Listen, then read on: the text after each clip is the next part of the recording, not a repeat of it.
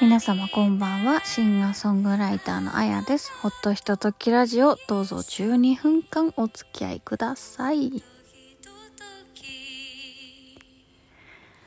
ほっとひとときラジオ。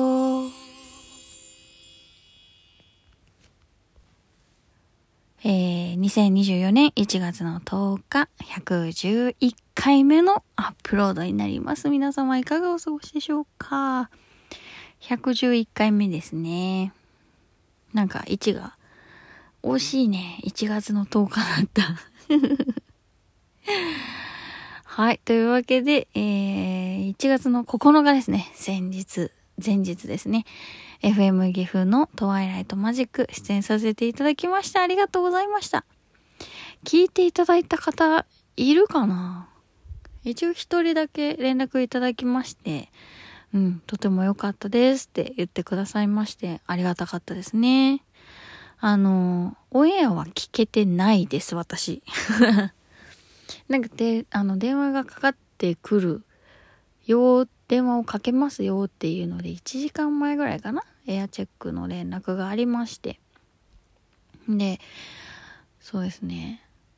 そう。で、何時ぐらいにかけますのでよろしくお願いしますって言われてて。でね、えっと、最初に私のレターフォーユーをかけていただいたのかなで、曲中で電話をかけますと。言われてて、ほんとギリギリで繋ぐんですよ。びっくりしちゃった。いや、今まで結構、学生時代ね、ラジオっ子だったから、なんか、電話でラジオに出たこととかも何回かあるんですけど、そんなギリギリだったっけな 覚えてない。けどまあ、あのー、ね、堀さんがいていただいたおかげで、なんとか生放送を乗り切ることができました。めちゃくちゃ緊張してました。いや、電話だからわかんないですけど、膝がちょっとね、震えてました。いや、なんか、なんだろう、歌うのとはまた違った緊張がありますよね。ねというわけで、うんと、確か、えっ、と、ラジコで、エリア外の方もプレミアムというのに登録をされると、多分有料なんですけど、されると、えっ、と、聞いていただけるんだと思います。ね私も聞いてみようかな。ねえ。でもすごいいっぱい、あのもともとこういうお話を振りますのでよろしくお願いしますみたいな原稿はいただいてたんですけどね。当然その通りにはいかず、でもでも、あのうまく、ねえ、パーソナリティの方がまとめてくださって、本当ありがたかったですね。なんとか、あのこれでね、私たちの魅力が多少なりとも伝わって、ね、岐阜のライブだとか、神戸のライブに来ていただける方が一人でも増えたらいいなと思っております。で、えっと、メールマガジンを、えー登録してくださってる方には実はお知らせしたんですけれども、もう一本、実はラジオに出演させていただいておりました。あの、まあ、収録なんで、これからオンエアなんですけれども、えっ、とね、市川うらら FM というところで、1月の21日夜23時、夜中の11時かなから放送されるお笑い芸人ブソンのラジオ100%という番組にえ出演させていただきました。実はね、アルバムを出した頃ですね、にも、えっ、と、実はお呼びいただきまして、はい、ゲスト出演をさせていただいておりました。あ2年ぶりだったんですけど、スタジオまでの道が全然覚えてない。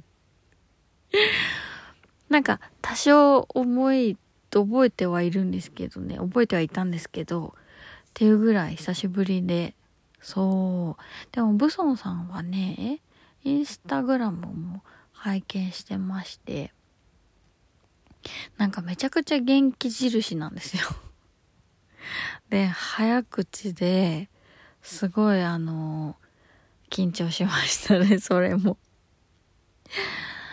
そう、えっ、ー、と、今回もなんですけれども、えっ、と、パーソナリティのなるみりおんさんにご連絡をいただきまして、ちょっとご無沙汰しちゃってますけれども、よかったらラジオご出演いただけませんか？ということで、ありがたく出演させていただきました。なんだろう。まあ、いつもこうやって、まあ、100回を超えるほど、ね、12分のラジオを続けておりますが、やっぱりね、本物のラジオは違う。当然ですけどね、スタジオに入って収録ですから、あー、なんだろう。ドキドキしましたね。でも、すごいいい経験になりました。やっぱりこう、実際の現場っていうのが、ね、刺激的。緊張もしますけどね、すごいあの、なんだろう、やっぱ台本いただいててもそれ以外のこといっぱい聞いてくるんですよ、ブソンさん。お話が上手だからすごい回してくるし。なんかね、それが、なんだろう、瞬発力いるよねって思いました やっぱラジオはそうですし、こう、ライブの MC とかもそうですけど、まある程度考えてから話すじゃないですか。で、当然その、今日のね、FM 岐阜もそうですし、あ昨日のね、FM 岐阜もそうですし、そのブソンさんのラジオもそうなんですけど、まあ、ある程度考えてはいるものの、やっぱりね、その場でパーソナリティの方が降ってくる話題に乗っていくっていうのは、なかなかね、できるようでできないなっていうのは感じましたね。でも、やっぱりラジオは楽しいということを改めて感じました。すごいいい経験でしたね。うん。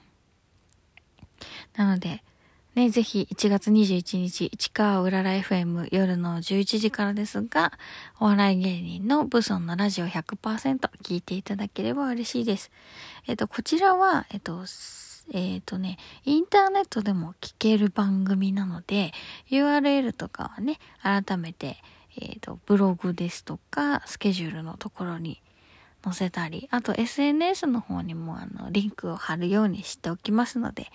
ぜひぜひそちらから聞いていただければ嬉しいです。ご感想もね、いただけると嬉しいです。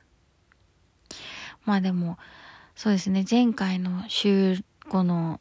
えー、110回目から今回の111回目の間に、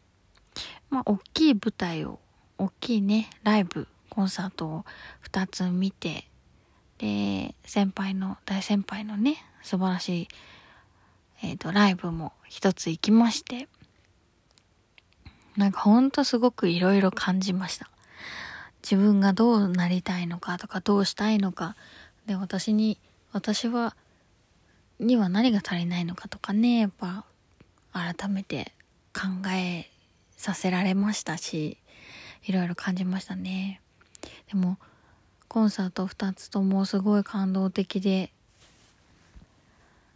まあ好きな曲もあったのでそれを聞いたちょっと涙が出るようなところもありましたしやほんとね活躍する先輩の姿を見ると本当なんか誇らしいと言いますか、ねえ、ほんと、羨ましい気持ちでもありますし、うん。私もあっち側に立ってみたいなと思ったりもしますね。で、まあ会う人会う人言いますけれど、やっぱり今年はね、年の初めから大変なことが起きていて、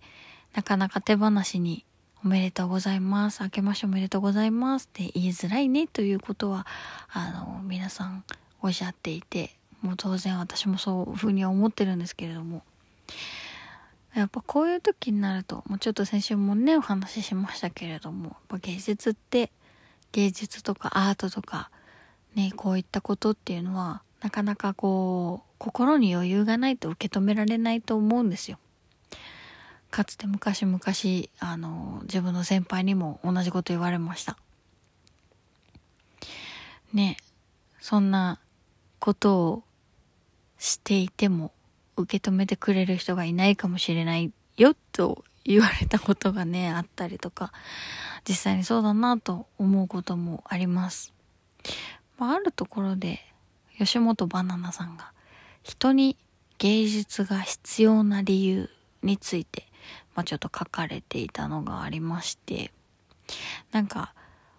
表側のことについての欲求というのは、まあ、満たせると。だけど、内側からこう湧いてくる欲求を満たすために、その芸術っていうのがあるんじゃないかと。で、そういったものが、こう満たす、そういったものを満たすために、芸術に触れることっていうのは大事なんじゃないか、みたいなようなことを